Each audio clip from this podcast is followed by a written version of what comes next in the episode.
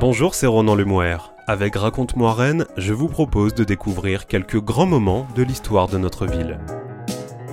Le 31 décembre 1845, le célèbre compositeur et pianiste Franz Liszt donnait un concert retentissant dans les salons de l'hôtel de ville. Le virtuose hongrois venait d'inventer le format musical du récital et le concept de tournée artistique. Retour sur une chaude soirée d'hiver digne des transmusicales. Listomania à la mairie. Des messieurs en chapeau haut de forme, on ne peut plus enthousiastes. Des dames dans leurs plus belles toilettes, les yeux étincelants. Classique, le tableau semble fidèle à son époque, le 19e siècle. Mais des spectateurs en transe, debout sur les chaises et battant le rappel, il y a quelque chose de très rock'n'roll dans la scène qui se joua le 31 décembre 1845 lors du concert donné par Franz Liszt à la mairie de Rennes. C'est peu dire qu'il ne passa pas inaperçu.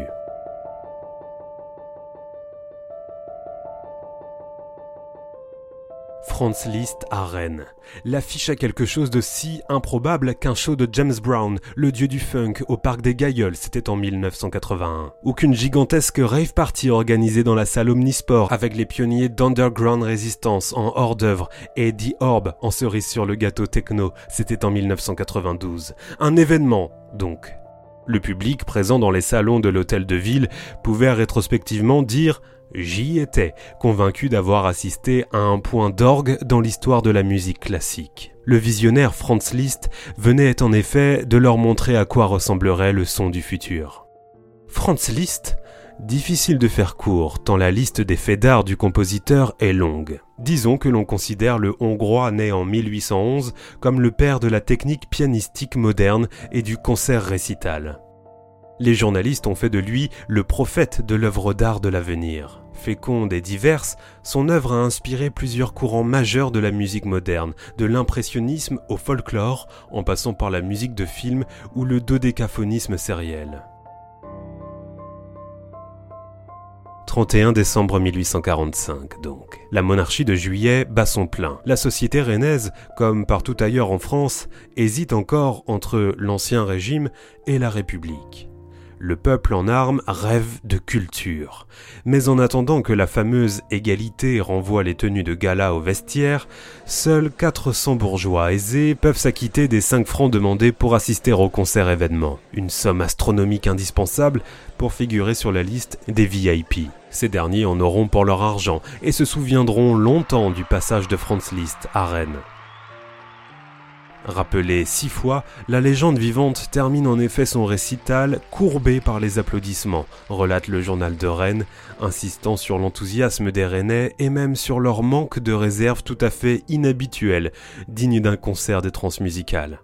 L'auditoire était vraiment transporté, on changeait de place pour mieux entendre, on montait sur les chaises et sur les banquettes, le public rennais d'ordinaire si froid avait changé de nature. Le show pouvait désormais souffler sur la capitale de Bretagne.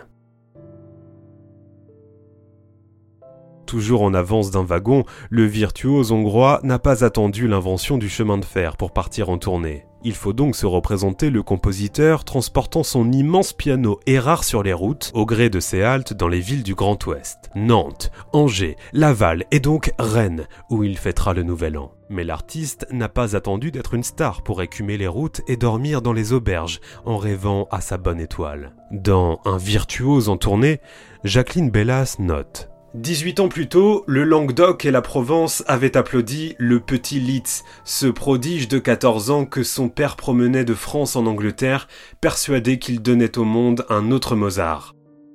En 1845, le petit garçon est devenu une légende vivante, et le spectateur ne manque pas de saluer le roi des pianistes comme il se doit à chaque concert. On dit du phénomène qu'il tue les pianos sous lui et fait perdre la tête aux femmes. Comment l'artiste évite-t-il le surmenage Toujours sur les routes, voyageant dans les conditions peu confortables de l'époque et en chaise de poste pour gagner du temps, Franz Liszt semble en effet infatigable.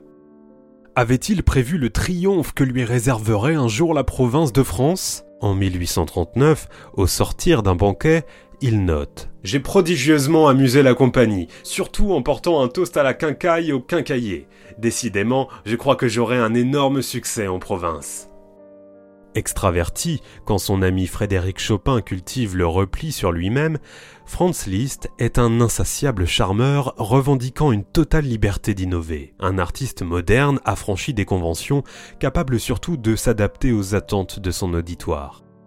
À plus d'un titre, Franz Liszt préfigure la star d'aujourd'hui. Il incarne d'abord les premiers artistes voyageurs, désireux de faire de la musique un art populaire, qui ne soit plus l'apanage de quelques élites parisiennes. On lui doit également d'avoir, en quelque sorte, à travers le récital, inventé le one-man show. Au centre se montrait seul un énorme piano à queue. Un piano, un pianiste, huit morceaux, et voilà un concert, jubile le journal de Rennes. Car à Rennes, à cette époque, on ne joue jamais une œuvre dans son ensemble. Les concerts ressemblent à un joyeux bazar où les artistes se succèdent sur scène, dessinant un patchwork de genre aussi baroque que bariolé. Pour son concert rennais, le musicien progressiste a donc concocté un programme riche en transcriptions dans lequel figurent Chopin, Rossini ou encore Weber. Au menu également quelques fantaisies sur des airs d'opéra. Liszt vise juste avec son ouverture de Guillaume Tell avant de lâcher complètement les chevaux sur le grand galop chromatique final. De facture classique, une telle sélection peut surprendre tant le répertoire du compositeur semble par ailleurs original. Mais Franz veut toucher le grand public, c'est pourquoi il décide de reprendre les tubes de l'époque. Ce dernier le lui rend bien, touché par la qualité et la virtuosité de l'interprétation et subjugué par cet homme qui, seul avec son instrument, peut faire autant de bruit qu'un orchestre. Un vrai show à la Johnny Hallyday, conclut Marie-Claire Mussat, auteur du précieux Musique et société à Rennes au XVIIIe et XIXe siècle. En 2011, l'Opéra de Rennes et le pianiste François Dumont profitaient du bicentenaire de la naissance de Franz Liszt pour rejouer le concert rennais à la note près. Si la mode vestimentaire avait fait sa révolution depuis longtemps, la musique du génie Magyar n'avait quant à elle pas pris une ride. Un concert d'anthologie donc, que l'opéra a immortalisé. Vous l'avez peut-être remarqué, sous les arcades de l'opéra, une plaque commémorative grave dans le marbre le souvenir de ce concert hors norme.